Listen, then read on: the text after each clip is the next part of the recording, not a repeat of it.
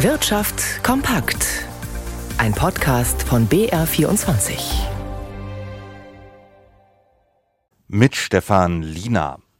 In der Pflege wird eigentlich mehr Personal gebraucht. Will man die Qualität verbessern und auch die Arbeitsbedingungen der Beschäftigten, die häufig eine Überlastung beklagen, dafür bräuchte man Jahr für Jahr eigentlich eine steigende Zahl von Berufseinsteigern und Auszubildenden.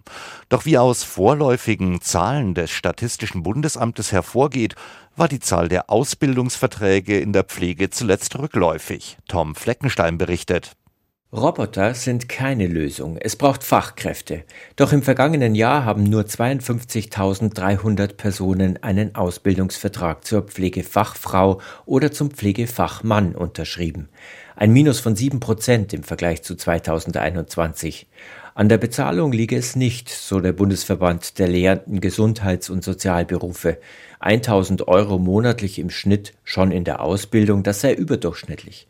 Der Beruf ist auch gesellschaftlich anerkannt. Der Grund für den Rückgang liege eher an den harten Arbeitsbedingungen und Schichtdiensten. Und so manche Schulen für Pfleger stießen wegen des Fachkräftemangels an ihre Kapazitätsgrenzen. Früher teilte sich die Ausbildung bei den Pflegeberufen auf in Kinderpfleger, Krankenpfleger oder Altenpfleger. Seit 2020 ist das gebündelt in Pflegefachfrau oder Pflegefachmann. Die Ausbildung in Vollzeit dauert drei Jahre. Insgesamt befinden sich derzeit rund 150.000 Menschen in dieser Ausbildungsphase. Die meisten Einsteiger sind weiblich. Der Anteil der Frauen liegt bei 75 Prozent, wobei auch Männer willkommen sind. Die Lieferschwierigkeiten bei Arzneimitteln sind aktuell nicht mehr so groß wie noch vor dem Jahreswechsel. Die Pharmabranche fordert aber weiter bessere Rahmenbedingungen, um in Deutschland wieder mehr Medikamente produzieren zu können. Bayerns Gesundheitsminister Holleczek war heute in Pfaffenhofen an einem wichtigen Pharma-Standort, um sich vor Ort die Produktion zeigen zu lassen. Nikolaus Nützel war dabei. Mehr als zwei Milliarden Tabletten im Jahr stellt der japanische Konzern Daiichi Sankyo im oberbayerischen Pfaffenhofen her, vor allem Herz-Kreislauf-Medikamente. Die Grundstoffe kommen zum Großteil aus Japan, wo der Mutterkonzern seinen Sitz hat. Nach der Endfertigung gehen die patentgeschützten Arzneien in rund 50 Länder, darunter auch China. Nennenswerte Probleme in den Lieferketten habe es bislang nicht gegeben, erklärt die Konzernleitung. Bayerns Gesundheitsminister Klaus Holleczek sieht das als gutes Zeichen. Arzneiproduktion, die in den vergangenen Jahrzehnten etwa nach Asien abgewandert ist, wieder nach Deutschland zu bringen, sei schwierig, sagt der CSU-Politiker bei einem Werksbesuch.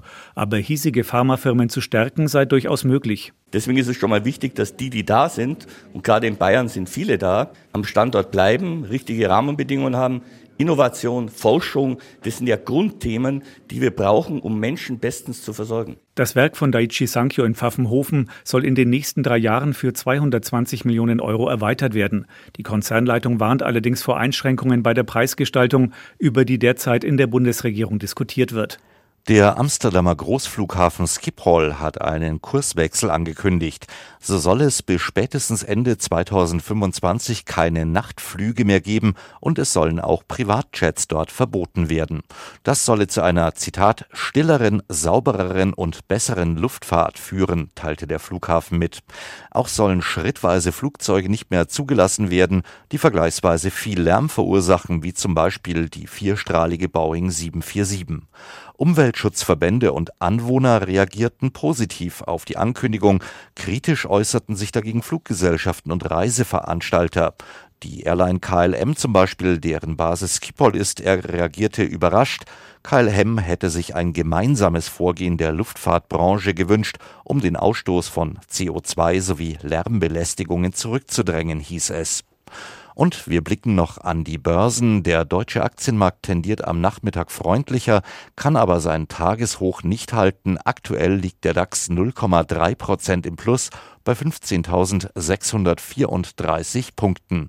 In New York der Dow Jones 0,4 Prozent im Minus und der Euro notiert bei einem Dollar 0,955.